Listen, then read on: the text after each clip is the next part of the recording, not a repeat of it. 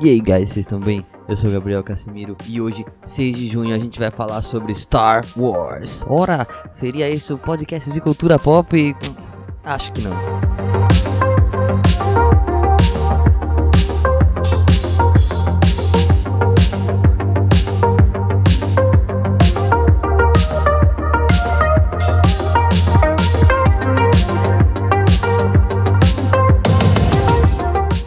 Hoje a gente vai falar sobre o Almirante Akbar e a sua concepção.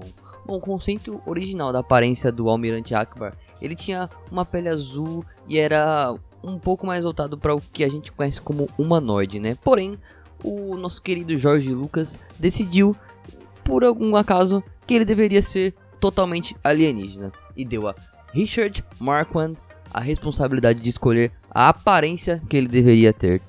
Marquand então, escolheu uma pintura, uma pintura de um conceito feita pelo artista Nilo Rodiz Ramero. E nas próprias palavras do diretor, que no caso é o Marquand, ele escolheu a mais deliciosa e maravilhosa criatura de todo o lote. Este lindo calamari com a cara vermelha e os olhos na lateral. Muitos dos funcionários que trabalhavam no filme se opuseram a essa escolha, alegando que o personagem estava meio bobão e feio e que poderia ser motivo de piada nas telas. Bom, não é como se Star Wars fosse um poço de estilo, estética, cult, não é mesmo? De qualquer forma, Marquand foi categórico ao defender a sua escolha. Em suas próprias palavras, ele disse: Eu acho bom falar para as crianças que pessoas boas não são necessariamente bonitas e que pessoas más não são necessariamente feias.